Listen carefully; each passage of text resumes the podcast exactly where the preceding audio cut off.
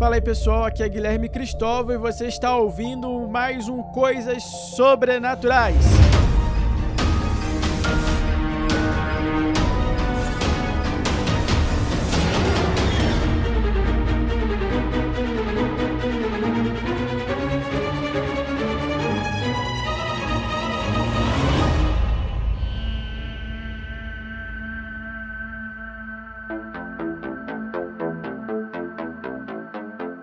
Pessoal, episódio 23 na área. Você viu aí o título, é Perder para Ganhar. Mas antes de eu entrar no episódio, eu quero falar para você que eu quero desejar aquelas minhas boas-vindas para quem está ouvindo esse podcast pela primeira vez. Fique à vontade, sinta-se em casa, pode sentar na janela. E depois de você ouvir esse podcast, pode ouvir outros se você quiser. Vai aí, temos 23 episódios, todos eles sempre atuais, sempre apresentando a realidade sobrenatural das coisas de Deus, tá bom? Mas também eu quero agradecer a você que está aí me aturando há 23 episódios ou um pouco menos, né? Quem sabe você pulou um, pulou outro, bem, ou você está escutando. Mas eu quero agradecer a você que já é praticamente um veterano, né? Que já escutou mais de um episódio, para mim é veterano. Então eu quero agradecer aí você também. Como eu falei, o episódio de hoje é perder para ganhar. Eu sei que eu tenho usado aqui uns uns títulos meio motivacionais aqui no, nesse, nesse podcast, mas é meio de propósito. Eu fiz aí um nada de mimimi, que eu falei da infância espiritual anteriormente, e agora eu perder para ganhar. Tem uns episódios também que tem uns nomes mais complicados também, um pouco motivacionais também, outros polêmicos, mas bem, perder para ganhar, eu quero falar aqui sobre a virtude da fé. Porque assim, pessoal, não sei se vocês sabem, eu faço todo domingo à noite às 21 horas lá no arroba Canção Nova, uma live para mais ou menos aí 200 pessoas e tal, e sempre me pergunto ali como é que eu faço para fortalecer a fé, como é que eu faço para fortalecer... Eu posso escolher falar de amor e caridade, alguém vai me perguntar, mas sim, mas Guilherme, porque eu, é uma live oracional, né? Como é que eu faço para ter fé para eu conseguir isso? Como é que eu faço para pedir pela conversão do meu marido? Como é que eu faço? Como é que eu faço para ter fé? Calma, cara. A fé é uma coisa cultivada, não é só eu tenho fé e ponto. Né? Isso não, pelo menos isso não, isso é até um pensamento protestante, mas não é um pensamento católico. A fé é uma, a gente recebe a fé, mas ela precisa ser cultivada. Então a primeira coisa que você precisa ter em mente para para você ter fé é que você tem que perder algumas coisas. Você tem que se desfazer de algumas coisas, porque senão a fé não cresce. Então, você tem que abandonar algumas realidades, algumas práticas que você faz que destroem a sua fé. E é isso que eu quero que você perca hoje. Ou, se você quiser em bom português, que você perda hoje. Se você não perder isso que eu vou dizer aqui, eu vou trazer aqui mais ou menos cinco itens. Eu gosto de usar essa, essa listinha porque fica muito prático aqui, né? Fica muito prático. Você sabe que eu sou meio. É, quem me conhece sabe que eu sou meio viciado em lista. E se você acompanha aqui o episódio, os episódios, você sabe, eu vou trazer sempre aí alguns elementos, algumas coisas e tal. Eu vou sempre enumerar porque é como mais ou menos funciona a minha cabeça, tá legal, gente? É assim eu simplifico a minha vida. E aí eu quero também simplificar de vocês. Mas você não desfazer dessas cinco coisas que eu vou dizer aqui para você, que eu vou destrinchar aí um monte de coisa, você é como você querer dar dar um veneno de sobremesa e você querer um elogio no final. Não vai dar, vai morrer a pessoa antes de você receber o elogio. Pode, pode ser um veneno com o melhor gosto, né? Você ter, precisa então eliminar esse veneno para que a coisa não ande. Eu não sei se você já criou peixe, eu já criei peixe, apesar que peixe para mim não é animal de estimação. Para mim, sendo bem sincero, para mim coelho, gato, Cachorro, até mesmo hamster é animal de estimação. Agora, peixe não, peixe é enfeite. Mas mesmo um peixe, dependendo do que você coloca ali na água dele, eu lembro que eu tive um aquário que a água era de poço e um belo dia eu tive que colocar água com cloro e eu não tinha anticloro lá em casa, né? E o que aconteceu? Os peixes foi tudo embora, tudo morreu. E é basicamente isso. Você tem que ter, se você quer colocar um cloro, apesar que aqui na fé não, não adianta, não tem anticloro para fé. Você tem ou você vive ou você não vive. Então, ou você usa a água do poço, a água limpa, ou você não usa. Senão a fé não cresce, senão a fé não cria.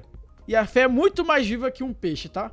O peixe é aquele negócio sem graça que você fica olhando ali ele fica só fazendo bó, bó. Mas é isso. Bem, vamos pro assunto. Essa lista é uma lista de pecados contra a fé. Quem fez essa lista não fui eu, né? Não tiro nada da minha cabeça aqui. Tem dois mil anos de igreja e eu não vou me aventurar a ficar tirando coisa da minha cabeça. Eu vou então enumerar uma lista que é de São Tomás de Aquino. É cara fraco. Depois a gente vale a pena a gente fazer um podcast aí só sobre esse camarada que quase ninguém conhece. Tem gente que acha que conhece, mas tem muita coisa legal dele. Tem muito preconceito também contra, contra São Tomás de Aquino. Bem, primeira coisa que a gente tem que abandonar, que a gente tem que perder para que a fé cresça. E é quase que imediato, tá bom, pessoal? Você vai tirando essas coisas da sua vida e a fé parece que naturalmente cresce.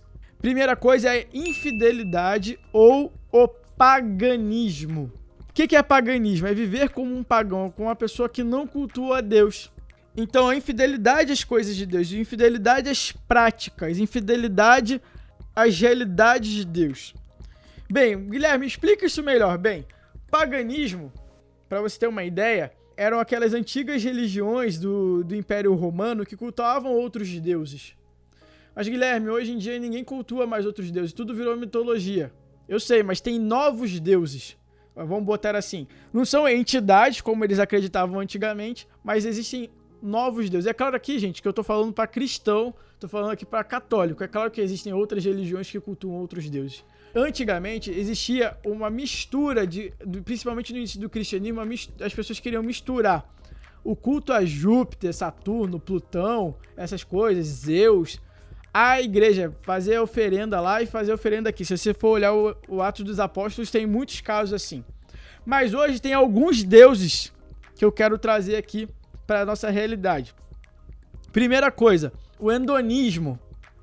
O hedonismo hoje é quase que um verdadeiro paganismo. O que, que é hedonismo? O que, que é esse palavrão, Guilherme? Eu não sei o que significa. Então, hedonismo é o culto ao prazer. Ou seja, o prazer ele se torna uma espécie de Deus. Eu vivo uma vida buscando apenas o prazer pelo prazer. A minha vida é fugir da dor, buscar o prazer fugir da dor, buscar o prazer. E aí eu só vou na igreja quando me dá prazer, só vou na igreja quando eu preciso. Eu não consigo segurar a castidade com o meu namorado porque eu quero uma vida de prazer. É, eu quero ir na academia porque eu quero ter o prazer de ficar bonito, eu quero ter o prazer da ocitocina na minha, na, na minha mente. E aí eu deixo às vezes de viver uma realidade de fé para ter esse tipo de prazer. Isso é um paganismo. Isso é uma forma de paganismo, se chama hedonismo, que muitas vezes também é, está escondido na comida, né? Só quero comidas prazerosas, comidas gostosas, porque é o prazer de comer, né? O prazer de ter de tudo de bom e do melhor. Isso vira, meu Deus. E aí a fé cai. Por quê? Porque Jesus Cristo fala que bem-aventurados os pobres, porque deles é o reino dos céus.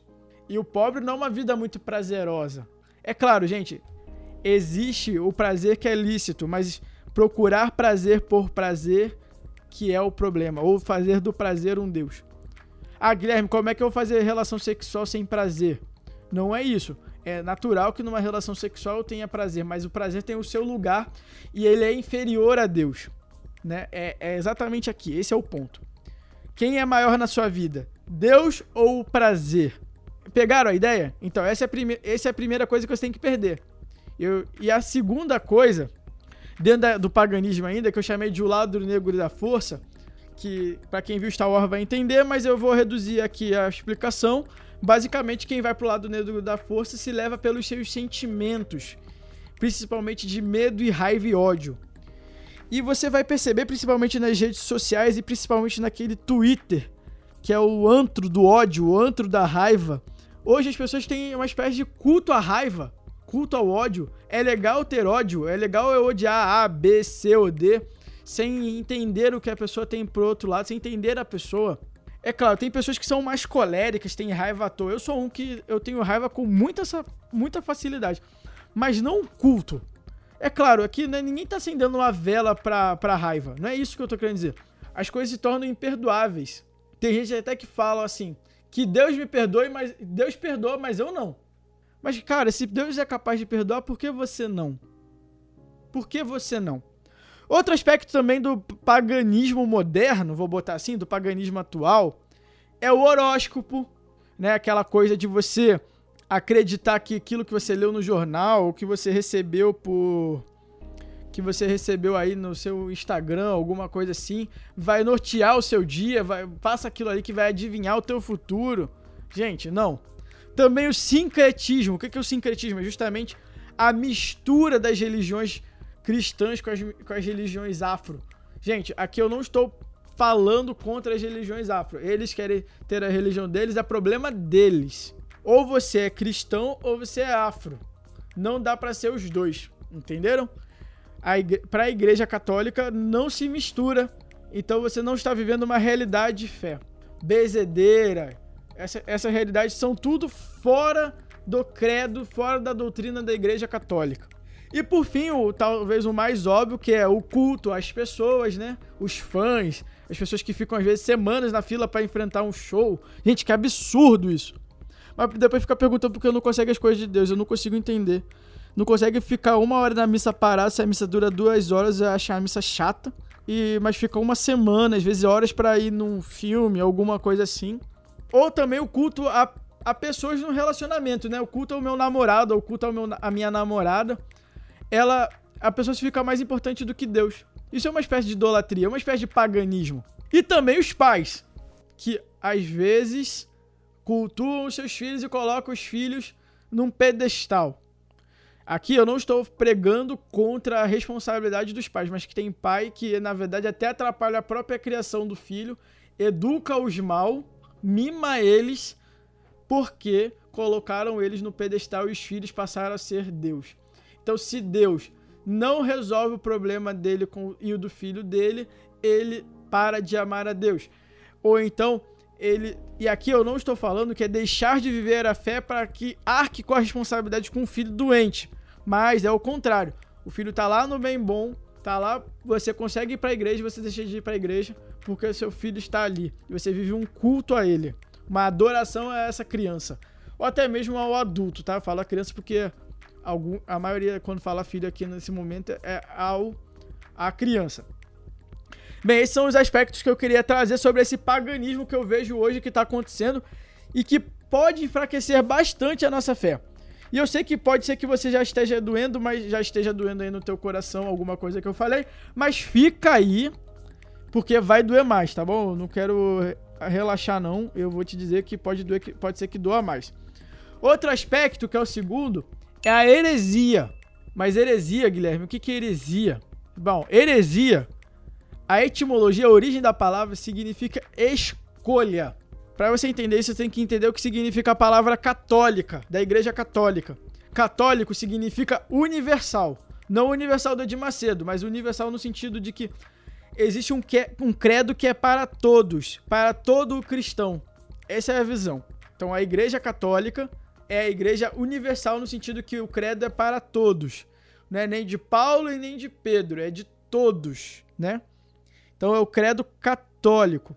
Então, a palavra heresia vem disso. A pessoa não quer viver o credo católico, ou seja, universal, e quer viver uma parte da fé, um nicho da fé. Então ela escolhe uma parte da verdade e acaba deturpando essa verdade. Então, se você. E aí eu vou trazer realidades modernas, tá? Eu não vou. atuais. Que às vezes nem são tidas como, exatamente como heresias, mas é, elas estão aí. A primeira é uma heresia clássica, que é a teologia da libertação que é a aplicação da visão marxista, da visão comunista à fé. E aí acaba negando às vezes a divindade de Jesus, tirando os milagres do Senhor, falando que Jesus Cristo é só um cara legal, um cara que era um revolucionário e tal. E aqui eu não tô falando contra a Revolução Jesus, porque eu sou um, do, um dos camaradas que ajuda no Revolução Jesus e adoro. Jesus tem um caráter revolucionário de vidas, mas não um caráter revolucionário como da, do, da, da ideologia marxista. E a teologia da libertação tenta transformar o Senhor e a igreja nessa coisa de status social apenas. Né? Não que a igreja não tenha nenhuma responsabilidade social, tem, óbvio, mas não apenas isso. Uma heresia é isso, quando eu escolho, então, reduzir o Senhor a uma ideologia apenas. Né? não, o Senhor é, é mais do que isso, ele é uma pessoa, ele é, é a terceira pessoa da Santíssima Trindade. Também é, não é bem uma heresia, mas eu posso dizer aqui que é o contrassenso. Às vezes o tradicionalismo, muitas vezes aposta, é, apostataram a fé. E eu vou até, mas eu vou falar ainda do, do da apostasia, então eu vou botar o tradicionalismo quando eu falar da, da, da apostasia, tá bom, pessoal? Bem, outro aspecto da heresia que eu, ve, que, é, que eu percebo hoje, que é uma coisa que o Papa Francisco fala, o Papa Bento XVI falou muito, é o neopelagianismo, que é uma coisa também muito comum em alguns cristãos. Né? O que, que é pelagianismo? É uma, é uma heresia in, antiga que falava que nós conseguiríamos é, ser santo com as nossas próprias forças, sem auxílio da graça. E isso é uma grande mentira. E hoje isso está muito escondido, mascarado nos pensamentos positivos, né?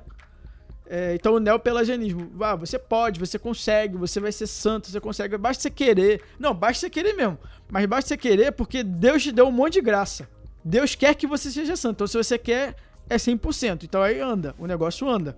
Mas mesmo assim tem uma labuta aí, tem um trabalhão. Existe um pensamento hoje que ser santo é fácil, ser santo é a coisa simples, tem dica, tem. Não, é trabalho duro. O cara começa a falar, vem com esse papinho aí que é, ser santo é fácil, é, é, é mentira. É mentira, desacredita aí, bota o dedo na cara dele e fala assim: seu mentiroso, vai embora. Esse, neo, esse novo formato, né? Esses coaches espirituais dizendo aí que é, basta uma visão humana aí que você vai conseguir ser santo. Pera lá, isso é um, tem cheiro de heresia, tem cheiro forte, né? Cheiro de. É, e é um cheiro forte, não é de perfume, não, é de um peido bem dado. A outra, outra realidade é o que o Papa Bento XVI falou muito, que é o ateísmo prático. O que, que é o ateísmo prático? O que é o ateu? O ateu é que não acredita em Deus. Então, o que, que é o ateísmo prático? É o cara que, na prática, na vida do dia a dia dele, ele vive como se ele não acreditasse. Então, como que ele vai querer que a, que a fé dele cresça? ele basicamente ele escolheu, ele só é ele só é o católico de IBGE. Ele só fala, se alguém perguntar a religião dele, ele fala que ele é católico, mas se você ver como é o dia dele, como é a semana dele, ele é um ateu. Ele não reza, ele não entende da fé, ele não busca saber da fé, ele não vai à Santa Missa, é, é, não tem muita diferença do, dele pro camarada que não vive, que fala que é ateu na prática do dia a dia. Ele é até um cara legal, um cara gente boa, gente fina, mas fé mesmo que é bom, nada. Terceiro aspecto aqui, já entrando depois da heresia, apostasia. Guilherme, qual que é a diferença de apostasia e heresia? A heresia, basicamente, a, vamos botar assim, tá no resultado, tá? A heresia, ela quer mudar o pensamento dentro da igreja. A apostasia é o contrário. A apostasia é uma separação. O apóstata, ele se separa da fé, da igreja. Então, a apostasia, por exemplo, deu origem, não exatamente a apostasia, mas um ato de apóstatas, eles fundam outras igrejas, né? Saem da igreja católica.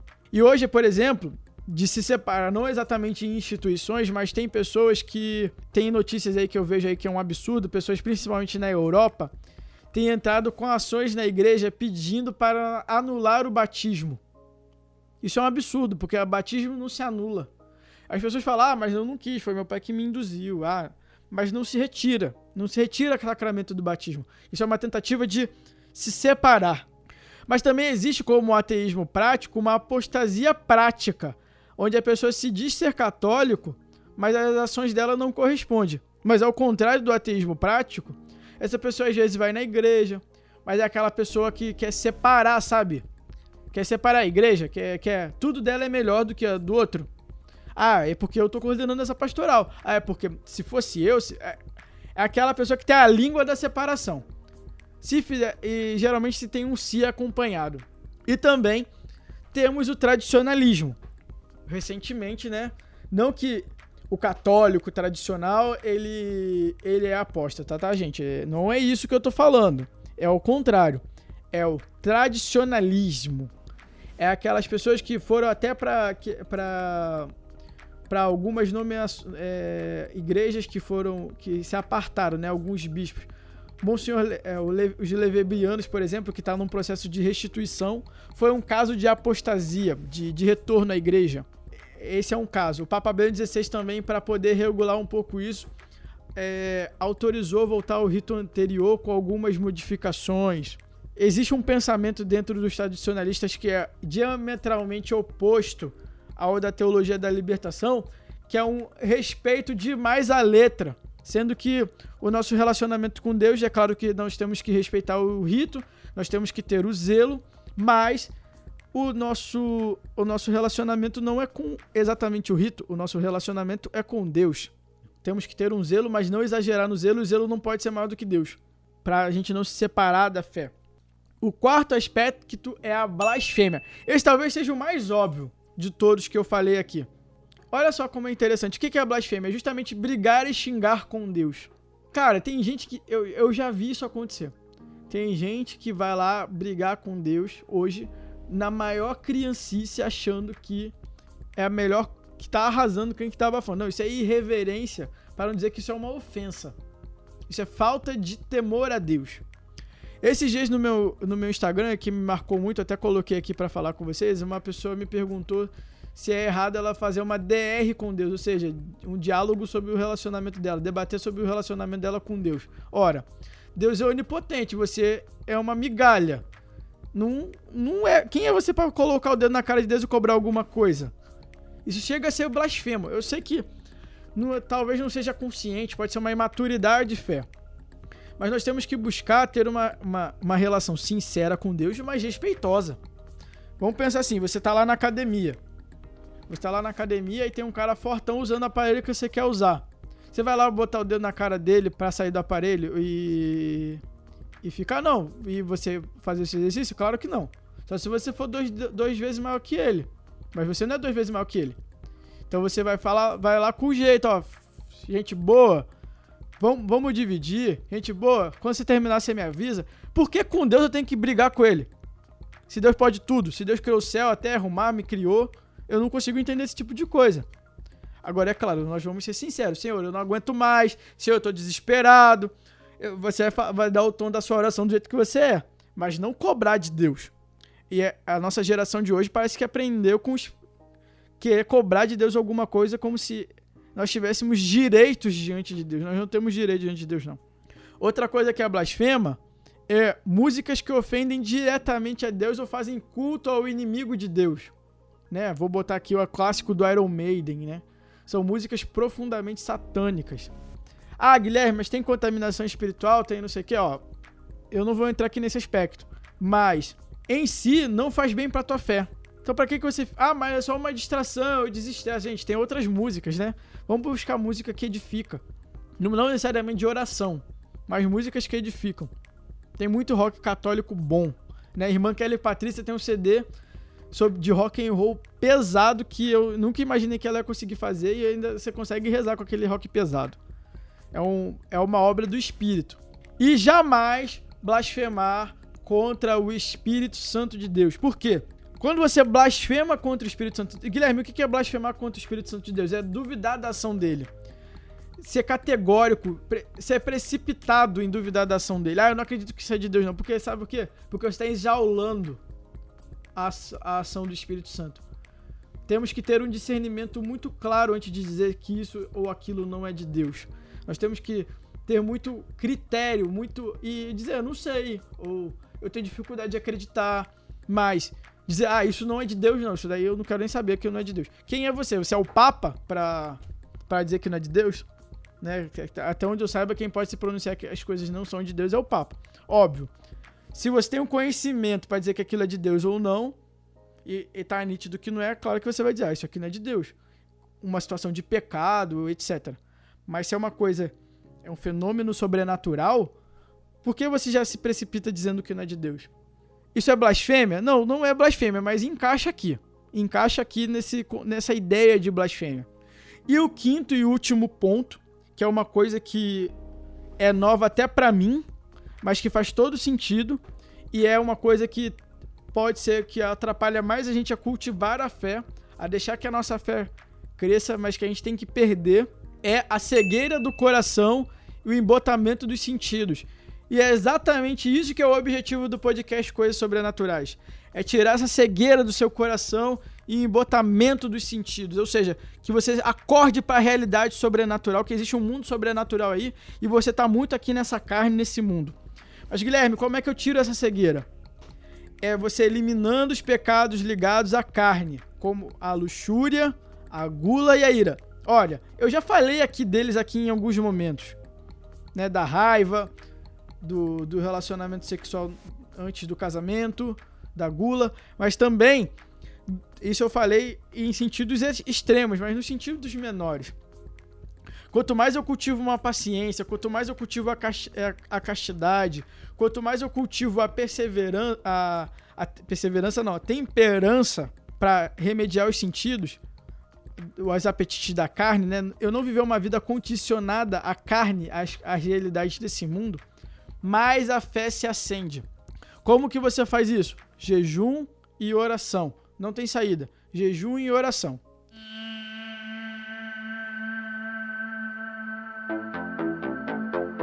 Bem, pessoal, esses são os cinco pontos. Para eu revisitar eles para você, primeiro é o paganismo, segundo é a heresia, terceiro a apostasia, quarto a blasfêmia, e o quinto, a cegueira do coração e o embotamento dos sentidos.